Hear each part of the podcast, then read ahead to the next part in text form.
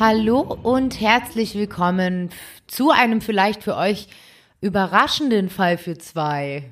Ja, wir haben nämlich uns überlegt, dass wir eine kleine Sonderfolge ähm, für euch produzieren. Und zwar aus dem Anlass, weil nämlich heute Weihnachten ist. Also wünschen wir euch natürlich allen frohe Weihnachten und wir hoffen, dass ihr die Tage mit der Familie und mit Freunden, mit euren Liebsten oder auch alleine total schön genießt und vielleicht habt ihr heute noch mehr Lust, um Podcasts zu hören und deswegen dachten wir euch, enttäuschen wir euch nicht und hier ist unsere kleine Weihnachtsüberraschung an euch. Genau, so ist es. Und ähm, von mir heute auch kein kleines Gerichtsupdate. Dafür habe ich mir überlegt, Lutz, äh, würde ich gerne ein kleines Weihnachtsquiz machen mit dir. Okay, also schon mal vorab, ähm, kann sein, dass ich die ein oder andere Frage nicht weiß. Ich bin gespannt. Wir werden sehen. Wir fangen mal ganz leicht an, okay? Die heiligen drei Könige, die das Christkind an seiner Krippe besucht haben, heißen Kaspar, Melchior und Irgendwas mit B auf jeden Fall. Ähm, Balthasar. Yay, cool. Also ich habe die Namen irgendwie auch schon wieder völlig sinnvoll in den Hintergrund gerückt. Früher habe ich die öfter gehört im Konfirmationsunterricht, aber dann irgendwie nicht mehr. Naja, Muss ich nicht rechtfertigen, ist schon okay. Woher stammt die Nordmantanne eigentlich? Gut, ich muss zugeben, dies finde ich ziemlich schwer, die Frage, aber ist interessant zu wissen, musst du zugeben. Ja, also ich schätze jetzt mal irgendwas in einer kälteren Region natürlich, ist ja klar, ist ja eine Tanne. Dementsprechend würde ich sagen, nehmen wir doch einfach mal Island. Nein, Lutz. Okay, dann Schweden. Sie kommt aus den Gebirgs- Gebirgszügen des westlichen Kaukasus. Ja, okay, woher soll man denn sowas wissen? Also bitte schreibt uns mal, ob ihr das wusstet. Genau. Ähm, und es ist halt auch alles andere als kalt dort, ne? Schön. Aber in dem Gebirge schon. Also, okay, gut. Ähm, wo?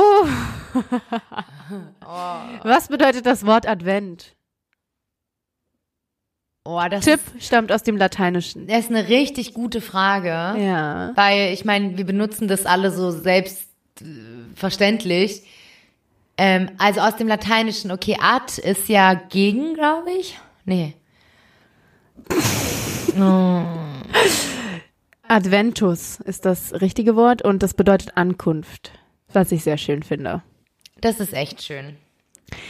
Was wird in Deutschland am häufigsten verschenkt von Familien und Freunden, Angehörigen, Freundenangehörigen? Okay, was wird am häufigsten verschenkt? Ähm, Schokolade? Mm-mm. Ähm, ich weiß es nicht. Gutscheine. Oh, was für eine blöde Frage. Und wie viel nehmen Durchschnittsdeutsche in der Weihnachtszeit zu? Oh, das ist, glaube ich, okay, ich, ich, ich würde sagen, der Durchschnittsdeutsche oder die Durchschnittsdeutsche, die Durchschnittsdeutschen nehmen so ungefähr drei Kilogramm zu durchschnittlich. Nicht schlecht. Drei bis fünf Kilo nehmen. Boah, ich dachte, mit drei bin ich schon viel zu viel zu doll drüber. Ja, überleg mal, man isst den ganzen Dezember eigentlich Schokolade ohne Ende. Also ich kann ich weiß schon, wo die fünf Kilo herkommen können. Ja, und vor allem nicht nur das, sondern man ist ja auch irgendwie ständig, wenn jetzt nicht Corona-Zeit ist, ne, aber man ist ja auch irgendwie ständig irgendwo eingeladen, man lädt ein, ne, das ist ja dann irgendwie auch eine Zeit, in der man viel mehr zusammenkommt, ne. Warum ähm, nennen Amerikaner Christmas auch oft Xmas? Also, ehrlich gesagt, dachte, ach so, X, weil es bei Null anfängt vielleicht? Nee, Was fängt bei Null an? weiß ich auch nicht. Der, der Name Christus, soll ich sagen, ich glaube, du kommst nicht drauf. Ach, ich bin auch ein bisschen fies Du bist heute. richtig viel. Der Name Christus wird im Griechischen mit CHI geschrieben und in griechischen Buchstaben sieht dieses Schriftzeichen wie ein X aus. Also, du Also, stellst der Anfang- mich hier richtig bloß mit so richtig blöden Fragen und alle denken, ich wäre richtig hohl im Das Kopf. war, das war mein, meine Intention. Ah, super. Du darfst mich bitte keine Fragen stellen. Vor allem, du darfst mich bitte keine Fragen stellen. Also so viel zu äh, hier, wer hier blöd ist von uns beiden. Warum Das- feiern wir kommt- Weihnachten überhaupt? Warum? Ja. weil dort Jesus geboren ist. Stark. Ich habe mal irgendwie bei, ich weiß gar nicht wo, irgendwo im Fernsehen habe ich so eine Umfrage gesehen, so auf den Straßen Berlins. Und dann ähm, wurde, wurden die Leute einfach mal gefragt, ja, warum feiern wir eigentlich Weihnachten? Ey, du glaubst nicht, was da rauskam. Ja, das ist traurig. Und es war, also es war wirklich gruselig, wie viele Leute das nicht wussten und auch, was da für Antworten rauskam. Und also, nee, das war ganz schrecklich, deswegen habe ich gedacht, okay, okay. Also es- Deshalb dachte ich mir, ich kann dir und auch euch allen, die zuhören, ein bisschen kleine äh, Insider geben, auch wenn die meisten von euch das hoffentlich alles wussten. Aber Ja, ich glaube nicht, dass alle alles wussten. so, du sitzt vor mir, ich vor dir, heute mal Glühwein und kein Bier. Habe ich noch kurz zusammengereimt für dich. Danke, das ist aber lieb. Aber ich habe jetzt gar keinen Glühwein vor mir. Ich dachte aber, dass ist nicht schlimm, ist nicht schlimm. Ähm, ja, ich erkläre mal ganz kurz, was wir eigentlich vorhaben, weil ihr fragt euch ja bestimmt, die labern jetzt hier irgendwie vor sich her. Was wollt ihr denn eigentlich? Es ist doch gar nicht Dienstag, beziehungsweise nicht jeder zweite Dienstag. Ähm, ja, ihr Lieben, wir wollten, wie gesagt, ein Weihnachtsspecial für euch aufnehmen. Und zwar haben wir heute zwei Fälle für euch. Ähm, natürlich dementsprechend nicht so lange. Wir wollen euch jetzt ja hier auch nicht drei Stunden eures äh, schönen weihnachtlichen Tages nehmen. Deswegen hat jeder von uns eine Geschichte aufbereitet, die, also ich weiß nicht, was Anna gemacht hat, aber meine hat auf jeden Fall was mit Weihnachten zu tun. So war auch die Intention. Ähm, und genau, die erzählen wir uns jetzt gegenseitig. Ich weiß gar nichts über Annas Geschichte. Anna weiß gar nichts über meine. Und ja, wir hoffen, dass ihr schöne Weihnachten habt. Macht's euch gemütlich, macht's euch kuschelig, entflieht mal dem ganzen Weihnachtsstress und äh, hört uns zu. Und wir freuen uns ganz doll. Genau. Möchtest du anfangen oder soll ich anfangen? Nee, ich würde sagen, äh, wir sind ja hier Menschen, Gewohnheitstiere, wir bleiben in der richtigen Reihenfolge. Also fange ich an. Ich hätte damit jetzt gar nichts anfangen können. Aber schön, ich freue mich, Lutz. Schieß los. Wieso? Also, egal, wir fangen jetzt einfach mal an. So. Äh, nur, dass ihr Bescheid wisst, die Namen habe ich dieses Mal geändert, ne? Also, ähm, das ist natürlich eine wahre Geschichte, aber die Namen sind geändert. Okay, gut zu wissen.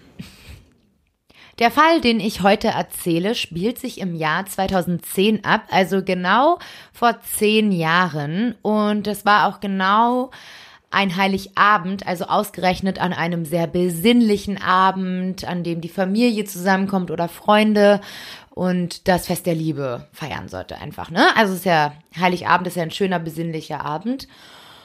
Aber ausgerechnet bei Rudolf entpuppt sich dieser Abend im Jahr 2010 als ein Abend, an dem er sich von all dem Schmerz und Hass befreite, der sich seit über 33 Jahren in ihm aufgestaut hat, beziehungsweise schon viel, viel länger. Äh, also es, äh, muss ich jetzt mal ganz kurz sagen, es ist eine sehr traurige Geschichte, wie ich finde. Es ist eine Geschichte voller Einsamkeit, Traurigkeit und Hass. Eine Geschichte von einem Mann, der in seinem Leben nie erfahren konnte, wie schön es ist, geliebt zu werden und zu lieben. Und vielleicht ist das auch der Grund, warum genau am Fest der Liebe auch dann im Endeffekt die Unmut über ihn zusammengebrochen ist, über sein eigenes Leben. Wie der Grinch. Ich merke gerade übrigens, dass ich mein, die Hauptrolle dieses Falls einfach Rudolf genannt habe. Und ich Oh hab, mein und Gott. ich habe darüber gar nicht nachgedacht. Das wäre mir auch absolut nicht aufgefallen. Oh Gott, ey, egal. Ja, ich weiß nicht. Ich, ich bin halt in Weihnachtsstimmung. ne? Das merkt ihr Rudolf. wahrscheinlich. Rudolf wird im Jahr 1939 geboren. Mitten im Zweiten Weltkrieg also, also am Anfang des Zweiten Weltkrieges. Und die Mutter von Rudolf ist alleine zu Hause, denn der Vater ist ja gerade im Krieg und dient sozusagen seinem Land. Als sein Vater im Krieg dann aber fällt, ist Rudolf gerade einmal zwei Jahre alt und die Mutter kann sich nicht um die 14 Kinder alleine kümmern. Also Rudolf hat 13 Geschwister. 13. 13. Und so werden alle Kinder voneinander getrennt und auch auf verschiedene Kinderheime in Niedersachsen aufgeteilt. Also Rudolf ist zwei Jahre alt, als er bereits seine gesamte Familie verliert. Also was für ein Fest der Liebe, der Familie und Fest der Freunde, denn Rudolf hat ja keine Familie mehr so richtig. Aber eigentlich hat er seine Familie schon vor seinem zweiten Lebensjahr verloren. Also es ist schon früher passiert, denn es kommt raus, dass Rudolf der Sohn eines Mörders ist.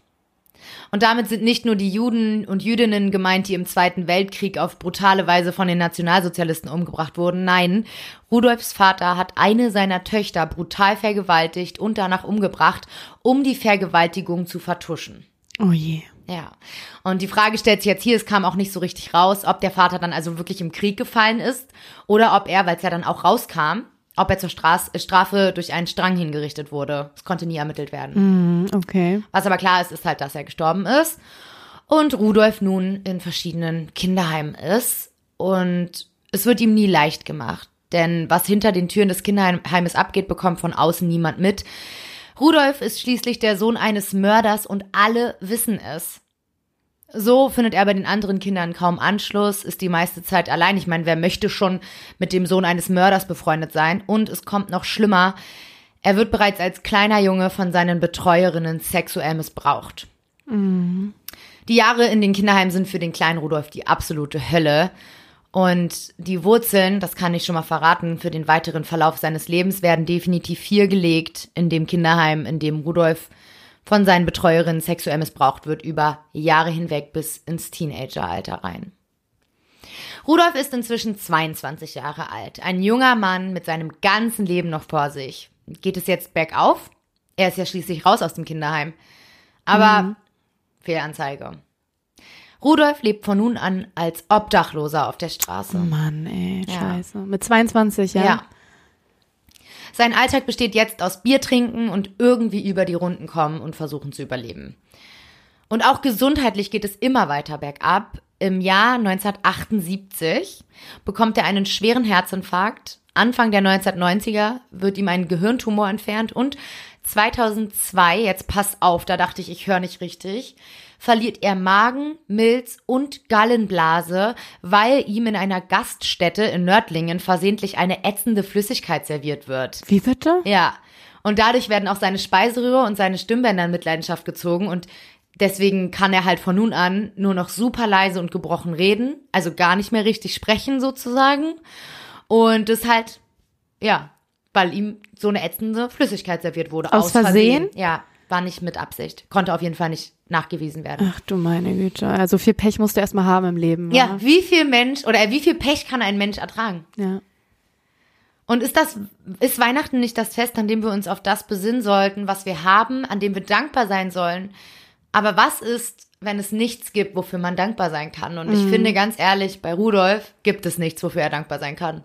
Zumindest nichts, wovon wir wüssten, ne? Ja, natürlich, jetzt so von außen gesehen, ne? Ja, Klar. ja, ja, voll. Man denkt sich so um Himmels Willen, was. Ja. Doch, vielleicht gibt es ja doch noch ein wenig Hoffnung für Rudolf, denn im Jahr 1978, da ist er 39 Jahre alt, ne? Also Ende 30 wird fast 40 und er lernt im Krankenhaus wegen seines Herzinfarktes die sechs Jahre ältere Marion kennen. Die Wege des in, übrigens inzwischen alkoholkranken Mann ohne festen Wohnsitz und der Krankenschwester kreuzen sich hier im Krankenhaus in Schwetzingen also das allererste Mal. Marion kümmert sich von nun an um Rudolf und Vertraute werden später auch sagen, dass es zwar nicht Liebe gewesen sei, die Marion dazu brachte, quasi mit Rudolf oder ihm zu helfen, sondern tatsächlich ihr Helfersyndrom der wirklich stark christlich geprägten Frau. Und im Ort war sie auch wegen ihres ausgeprägten sozialen Engagements, auch vor allem für Suchtkranke, das ja Rudolf auch ist, bekannt und beliebt. Ist es nicht genau Weihnachten, das Fest, an dem ein Teller mehr gedeckt wird für den Fall, dass jemand der Hilfe warmes Essen oder ein Dach über den Kopf braucht, kommt? Weihnachten, an dem wir daran denken sollten, dass wir Menschen in Not Gutes tun sollten, für sie da sein sollten und sie aufnehmen?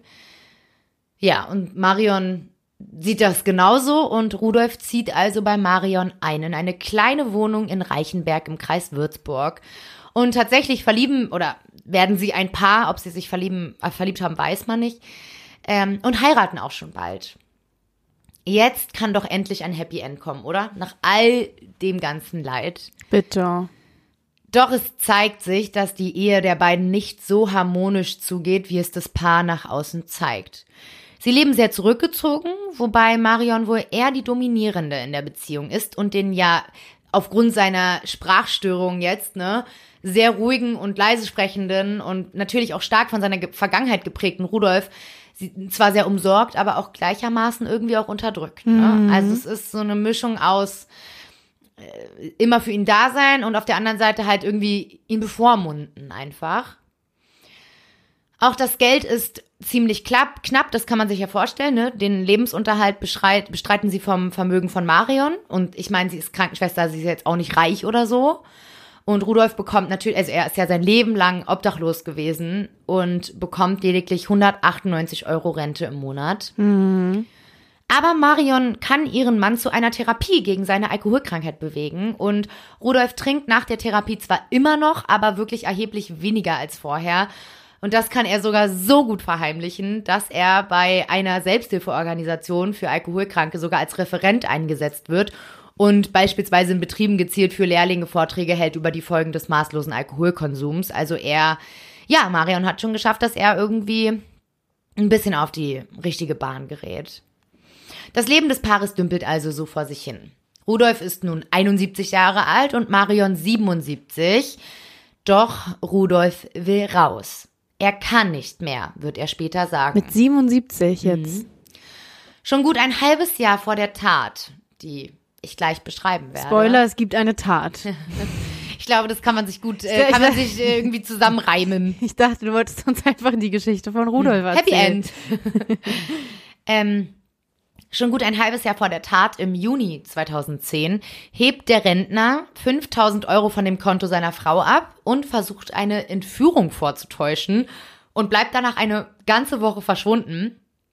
Ach, okay. Ja, aber sein Plan war irgendwie nicht so richtig durchdacht und äh, er merkt, dass es irgendwie. Na, halt auch 5000 Euro abheben und dann entführt zu sein. Weißt du, was ich meine? Also, ja, voll. Und, und dann irgendwie eine Woche weg zu sein und dann irgendwie, ja, und was jetzt, ne? Stell mal vor, du tust so, als wärst du entführt und niemand sucht dich einfach. Oh, das wäre traurig.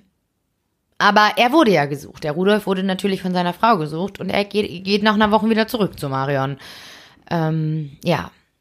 Doch als er dann am 31. Dezember 2010 erneut 2000 Euro vom Konto seiner Frau ab, abhebt und mit dem Auto ins Allgäu fährt, da liegt die Leiche der 77-jährigen Marion bereits seit einer Woche unberührt im Schlafzimmer. Ach du meine Güte. Es ist der 24.12.2010, Heiligabend. Genau vor zehn Jahren. Genau vor zehn Jahren. Die Straßen sind ruhig, kaum jemand ist draußen unterwegs, die Kirchen sind voll und die Häuser und Wohnungen weihnachtlich geschmückt. Überall sieht man Weihnachtsbäume, Lichterketten und die Stadt erstrahlt in weihnachtlichem Glanz. Und die Familien bereiten alles vor für den weihnachtlichen Abend, das Essen, die Kinder fangen schon an, aufgeregt zu werden wegen der Geschenke. Es wird gesungen, gelacht, es werden Gedichte vorgetragen. Es ist Weihnachten.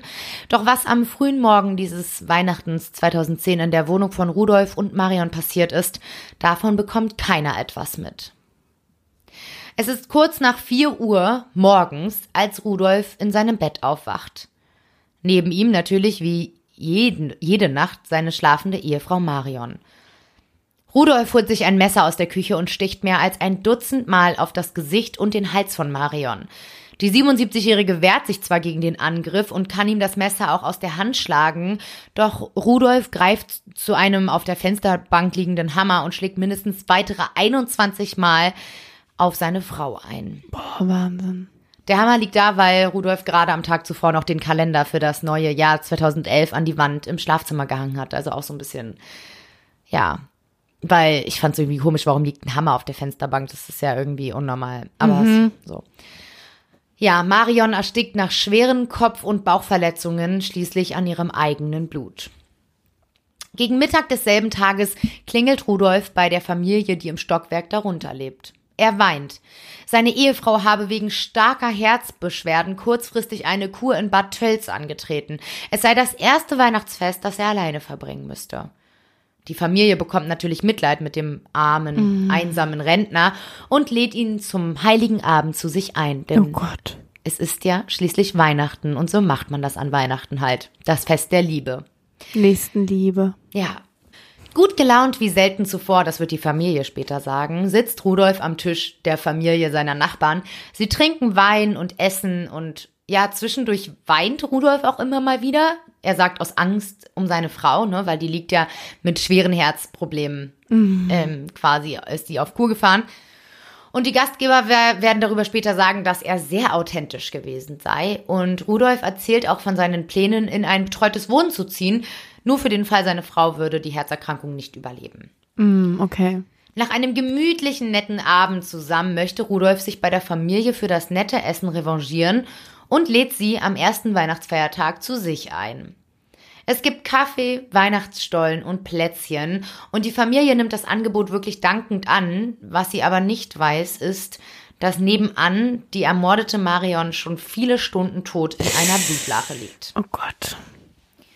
Die Tage ziehen ins Land. Es ist nun schon Silvester 2010. Rudolf verabschiedet sich vom Hausbesitzer und kündigt an, dass er seine Frau in der Kurklinik am Bodensee besuchen möchte. Der Hausbesitzer soll doch für ihn bitte den Briefkasten leeren. Er ist pünktlich am 10. Januar wieder da, denn da ist er mit dem Reinigen des Treppenhauses dran. Doch es dauert nur einen weiteren Tag, bis die Leiche von Marian noch über einer Woche gefunden wird. Ihr Bruder ist nämlich langsam skeptisch, weil sich die sonst so zuverlässige Marion doch immer meldet. Vor allem über die Weihnachtsfeiertage ja. ist es sehr merkwürdig, nichts von ihr zu hören. Schließlich ist doch Weihnachten das Fest der Liebe, der Familie. Außerdem fangen auch die Hausbewohner an, sich Gedanken zu machen. Rudolf hat vor seiner Flucht das Schlafzimmerfenster weit geöffnet, wahrscheinlich weil Marions Leiche langsam angefangen hat zu stinken, und vergessen es zu schließen, bevor er gefahren ist. Mhm, okay. Die Temperaturen sind bei mindestens 10 Grad minus in diesem Jahr, was ich irgendwie auch krass fand, ne? Also minus 10 Grad waren da. Sehr, sehr kalt auf jeden Fall damals ja, gewesen, ne? Minus 10 Grad. Ich find's richtig krass. Und da ist natürlich irgendwie, das ist ungewöhnlich, wenn ein Schlafzimmerfenster oder egal welches Fenster rund um die Uhr geöffnet ist. Ja, voll, voll. Und so meldet der Bruder seine Marion als vermisst und auch die Hausbewohner benachrichtigen die Polizei. Die BeamtInnen drängen am Abend des 1. Januar 2011, also einen Tag nach Silvester, in die Wohnung ein und finden natürlich die Leiche von Marion. Ihr Schädel war massiv eingeschlagen, erinnert sich ein Beamter im Zeugenstand. Rudolf ist währenddessen bereits in eine Pension eingescheckt in der Nähe von Lindau. Man kennt ihn hier auch bereits von früheren Aufenthalten. Er bucht für einige Tage mit dem Hinweis an der Rezeption, dass seine Frau vor kurzem verstorben sei. Ach. Was natürlich auch keine Lüge ist in dem Moment, ne? Okay, warum erzählt er das? Wahrscheinlich hat der Rezeptionist oder die Rezeptionistin gefragt, ähm, warum er dieses Mal alleine da ist, wo er doch ah. seit 33 Jahren mit Marion dahin kommt. Mm, okay. Kurze Zeit nach dem Fund der Leiche wird Rudolf auch schon festgenommen. Der Rentner ist gerade auf dem Weg mit seinem kleinen Terrier Gassi zu gehen und bei seiner Festnahme leistet Rudolf keinen Widerstand.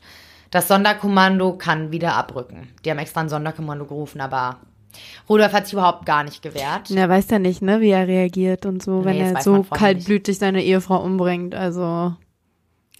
Ja, aber warum kam es überhaupt zu dieser Tat? Was war das Motiv? War es der Hass auf seine Ehefrau, auf die 33 Jahre voller Unterdrückung? Oder kam das Motiv noch weiter aus der Vergangenheit? Die ersten Vermutungen der, Be der Beamtinnen sind klar. Rache auf die demütigende Ehe, auf die Bevormundung durch seine Frau und Hass auf die letzten 33 Jahre.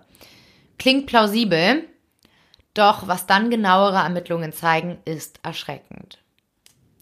Der sexuelle Missbrauch, den Rudolf als Kind durchlebt hat, hat ihn in seinem gesamten Leben immer wieder und wieder eingeholt. Er hat ständig mit der Angst vor erneutem Missbrauch gelebt, er fühlte sich bedroht und entfernte sich dabei immer mehr und immer weiter von der Realität. Hm. Bei seinen Gassi-Runden zum Beispiel erzählte er mehreren Frauen wirre Geschichten. Ob von regelmäßigen Nacktfeten in einer Hütte im Wald oder von einer Domina mit Peitsche, die hinter ihm her sei. Seine Angst vor erneutem Missbrauch ging wirklich so weit, dass Rudolf nachts teilweise schweißgebadet neben seiner Frau aufwachte. Ähm, das erzählte Marion, als sie noch lebte, ihren behandelnden Ärzten als ja, als sie mit denen gesprochen hat darüber. Rudolf hätte Ängste gehabt, dass sie ihn als Sexsklaven an ältere Damen ihres Kaffeekränzchens vermieten wolle.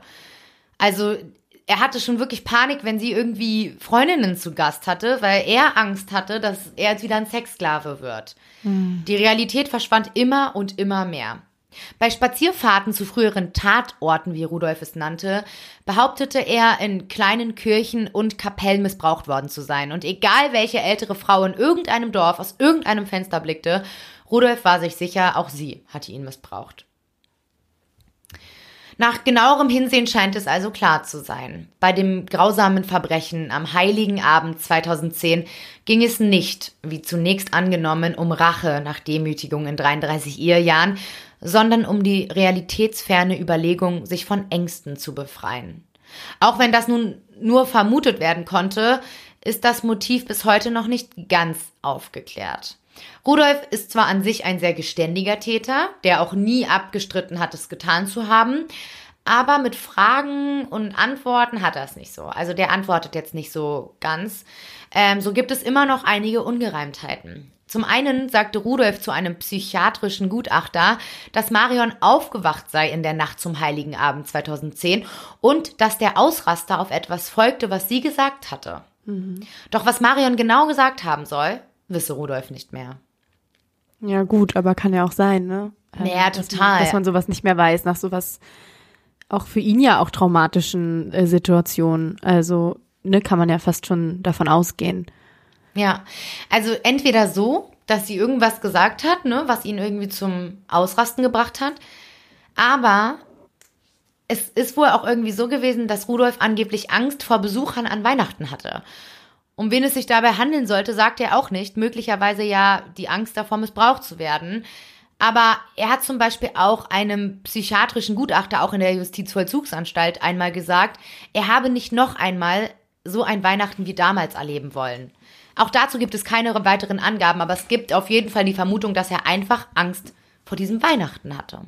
Aber halt, ähm, hat es irgendjemand erzählt, dass es die letzten Weihnachten auch schon irgendwie komische Situationen vorgefallen sind? Oder? Nee, gar nichts.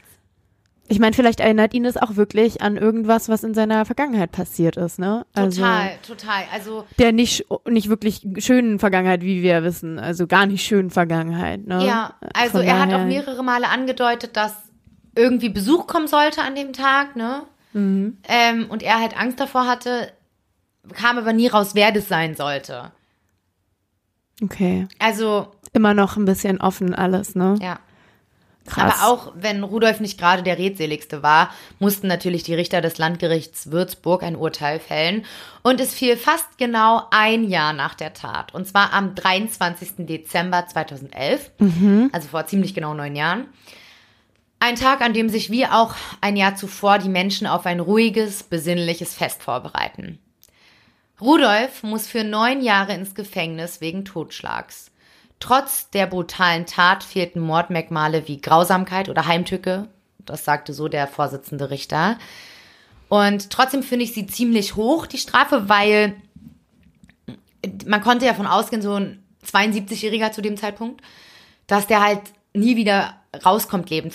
Und Rudolf ist zu dem Zeitpunkt auch wirklich schwer, schwer krank. Also ich habe ja schon vorhin erzählt, was er alles für Krankheiten hat. Ja, also trotzdem finde ich es irgendwie hoch. Ja, jetzt genau neun Jahre nach Urteilsverkündung und genau zehn Jahre nach der Tat kann ich nicht sagen, was aus Rudolf geworden ist. Also ich glaube, dass er aus dem Gefängnis nicht lebend rausgekommen ist, dass er bereits verstorben ist. Zumal er ja auch schon so krank war und so, ne? Ja, total. Also, mm. dass die Wurzeln dieser Tat in den schrecklichen Erlebnissen im Heim zu suchen sind, rechtfertigt diese schreckliche Tat keinesfalls. Doch es soll trotzdem helfen, sich vor Augen zu führen, dass Taten langwierige Folgen haben und auch Leben kaputt machen können. Rudolf hatte nie die Chance auf ein ausgefülltes, zufriedenes Leben und eine Frau musste auf fürchterliche Weise sterben, weil es nicht gelungen ist, tiefe seelische Wunden zu heilen. Ja, hast du, also guter Fall auf jeden Fall. Dankeschön. Ja. War, war richtig aufschlussreich und interessant. Ich meine, ich habe auch schon mal über Rudolf gehört, aber ich bin mir nicht sicher. Aber irgendwie kommt es mir auch ein bisschen bekannt vor. Ja, es ist ziemlich groß durch die Medien gegangen. Ja, das glaube ich. Mm, ja, aber ich finde es halt irgendwie krass. Also man sagt ja schon auch, dass vor allem an Weihnachten mhm. viele Mord und, und Verbrechen einfach generell geschehen, weil einfach die Leute viel Zeit haben, um nachzudenken und weil sie natürlich viel Zeit mit der Familie und ja. Freunden verbringen. Ja. Und sich da der ein oder andere, ja, die aufgestaute Wut vielleicht auch entlädt schneller. Mhm. Ähm, ja, fand ich echt spannend. Also viel Gewalt auch einfach, ne? Ja. Ähm, Über die Weihnachtsfeiertage. Ja. Also wenn man das mal so in Statistiken oder so sieht, ist das schon krass, ähm, wie viel, wie viel mehr Gewalt und irgendwie auch, natürlich auch Morde und irgendwie sowas passieren über die Weihnachtsfeiertage im, im, in, im Kontrast zu, zum Rest des Jahres. Ja. Ja. Aber natürlich, du bist dann auf engstem Raume oft, ne? Viele reisen ja auch immer erst an, bleiben dann eine Woche und was weiß ich.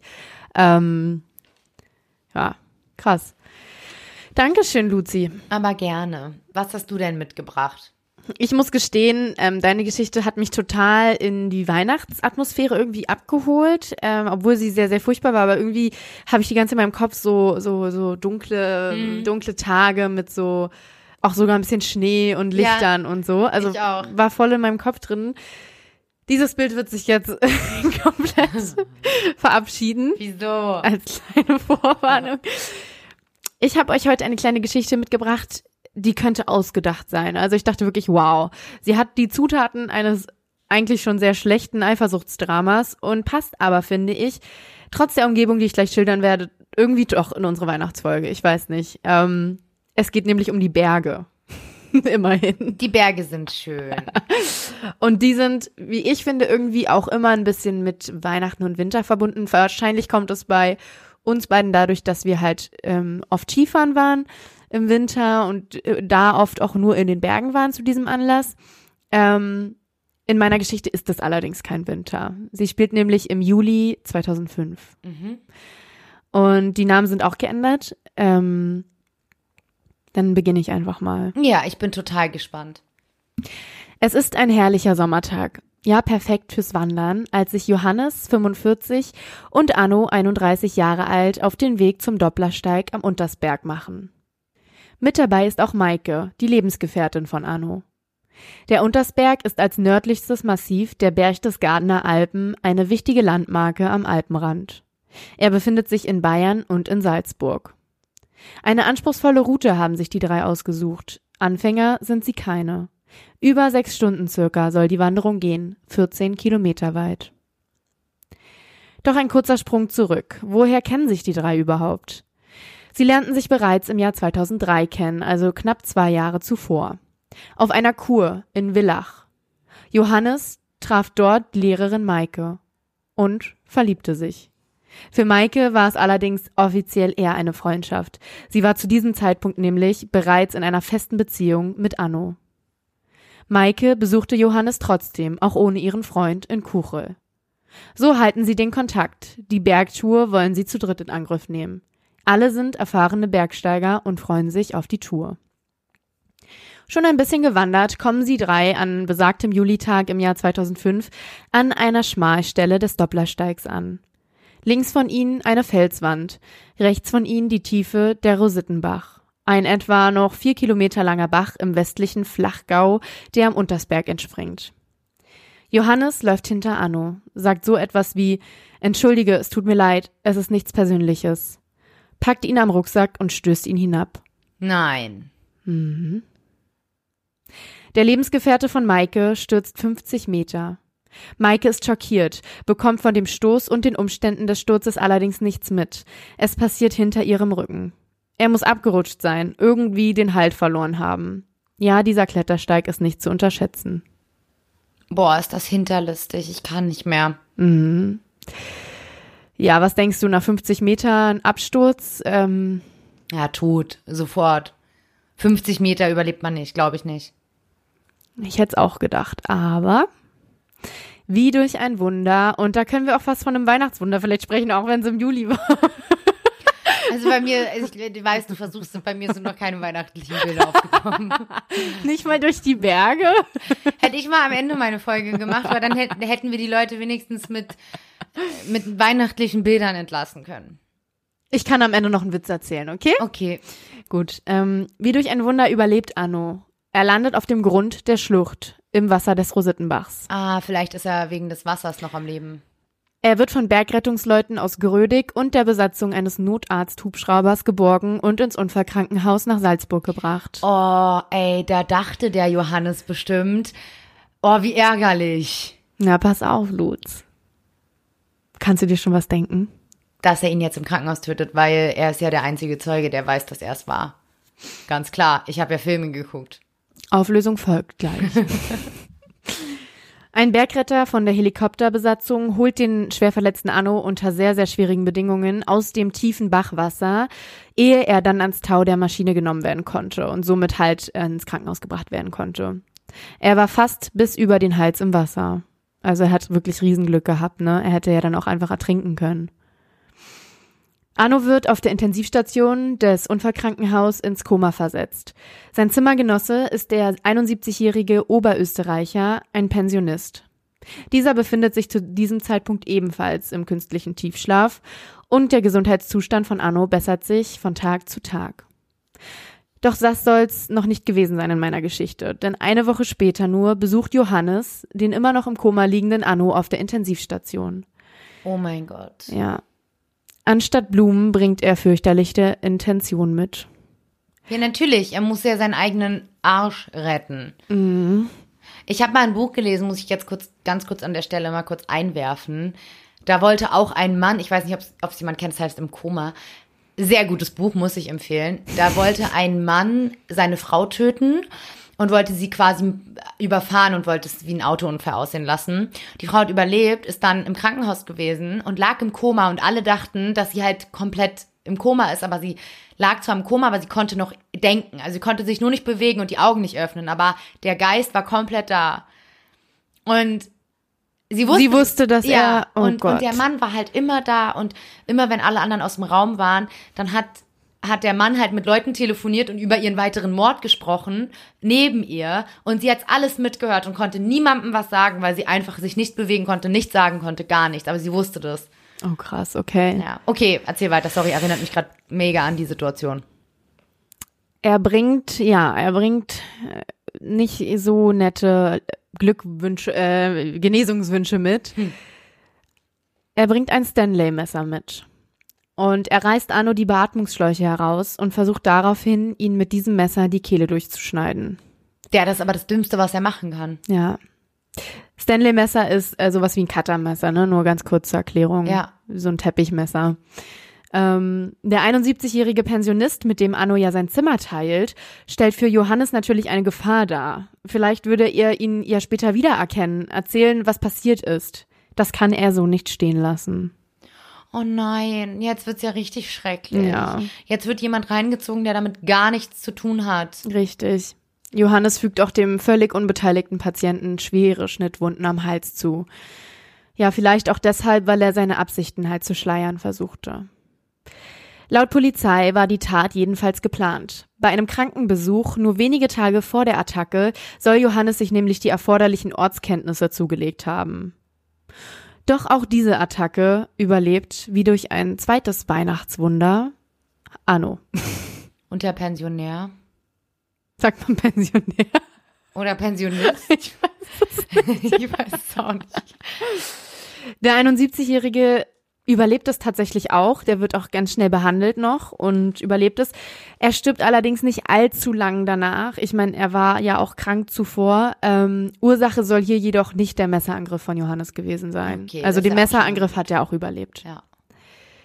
Ja, mit einem Phantombild, welches kurz darauf erstellt wurde, fahndet die Polizei nun nach dem Verdächtigen und erhält auch zahlreiche Hinweise aus der Bevölkerung. Johannes wird gefasst und kommt in Untersuchungshaft. Ihn erwartet mit hoher Wahrscheinlichkeit eine Anklage wegen doppelten Mordversuchs. Zunächst. Ne, weil doppelt ist jetzt wegen der beiden im Krankenhaus, aber man muss ja auch noch an den einen auf dem Berg denken. Aber natürlich steht das da noch nicht zur Debatte. Zumindest besteht bereits bei Festnahme dringender Tatverdacht. Und nach langem Leugnen gesteht Johannes dann auch tatsächlich. Er habe sich in die Freundin von Anno verliebt, in Maike.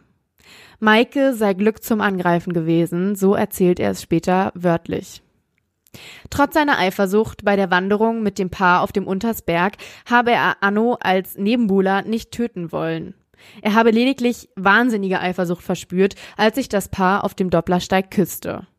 Ich war ziemlich sauer, sofort war ich bei ihm.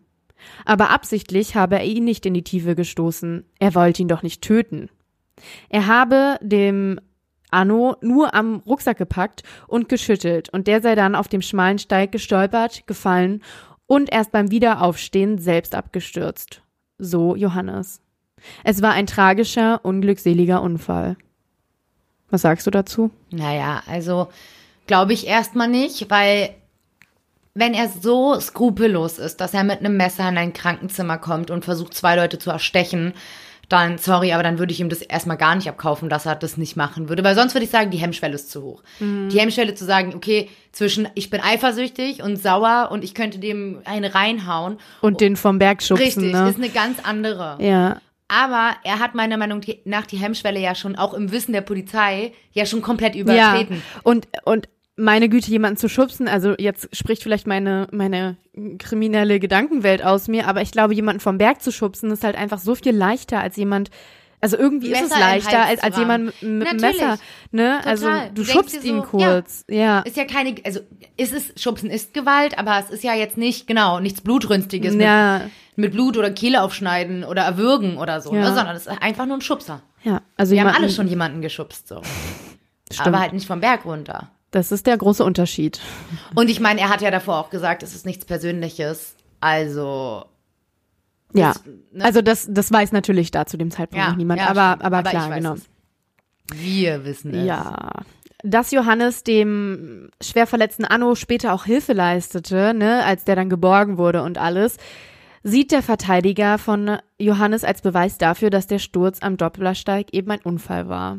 Aber warum dann der zweite Angriff? Warum hat sich Johannes dann in die Intensivstation des Salzburger Unfallkrankenhauses eingeschlichen?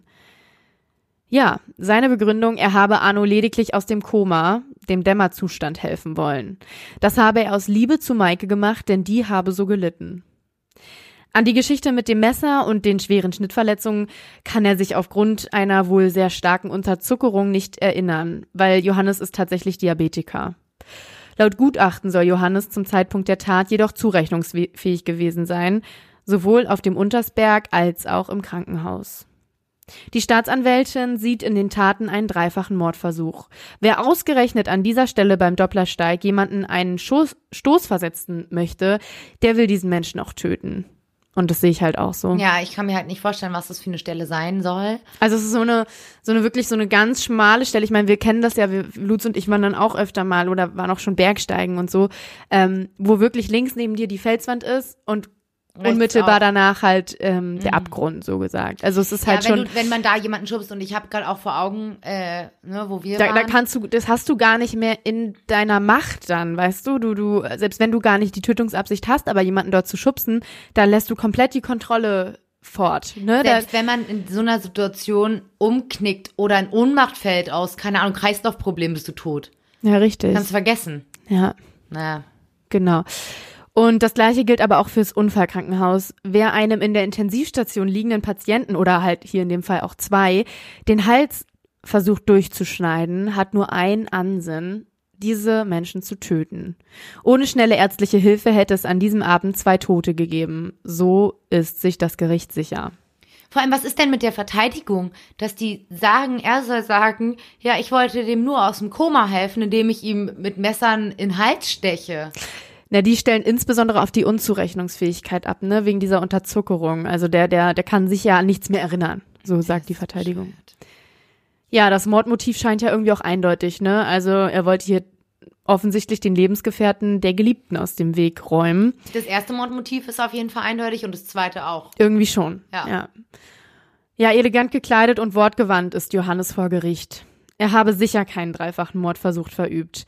Er bleibt dabei, Erinnerungslücken durch Blutzuckerstörungen. Und ja, also er ändert auch an seiner Aussage nichts. Ja, bei einem Schuldspruch ähm, wegen dreifachen Mordversuchs würde ihm lebenslange Haft drohen. Und so passiert es auch. Johannes wird im März 2007 wegen dreifachen Mordversuchs verurteilt. 20 Jahre Haft erwarten den dann zu dem Zeitpunkt 46-jährigen Angeklagten. Unerfüllte Liebe als Motiv eine beinahe tödliche Dreiecksbeziehung. Ja, krass. 20 Jahre finde ich sehr, sehr viel. Ja, ne, Kommt dafür, dafür, dass ja kein, ähm, ja, dass, dass ja am Ende niemand zu Tode gekommen genau, ist. Genau, es versuchter Mord, definitiv, und das dreimal, klar. trotzdem, ne, es ist keiner gestorben und es sind 20 Jahre, finde ich viel. Natürlich gerechtfertigt, weil es war eine böse Absicht, aber trotzdem viel. Also kommt mir jetzt sehr hoch vor. Ja. Ja, ich meine, ähm, so stark war die Liebe dann tatsächlich nicht. Zu wem?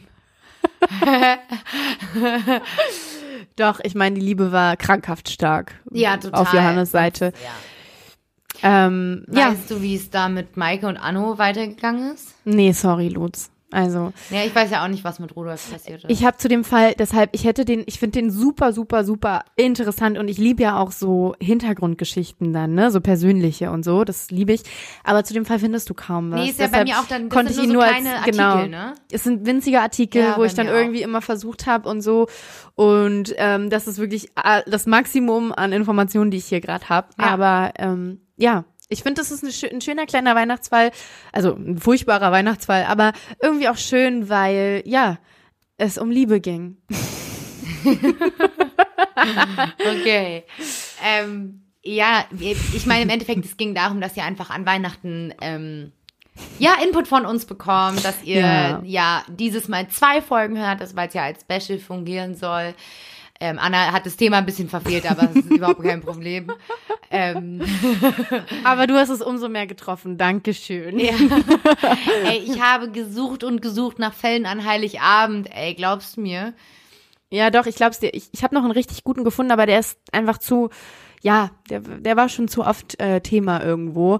Finde ich dann auch nicht so toll. Ja, das kann ich verstehen. Wir hoffen, dass ihr nicht beim Festmahl gestört werdet und euer Weihnachtsfest so richtig genießt. Lutz, was ist weiß und stört beim Essen?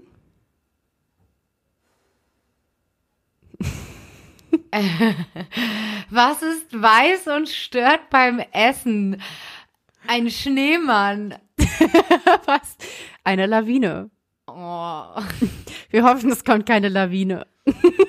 Und wir wünschen euch ganz, ganz frohe Weihnachten. Ja. Und wir hören uns ja bald schon wieder, und zwar schon in fünf Tagen, ähm, bei einer neuen Folge von Pfeife 2, einer regulären.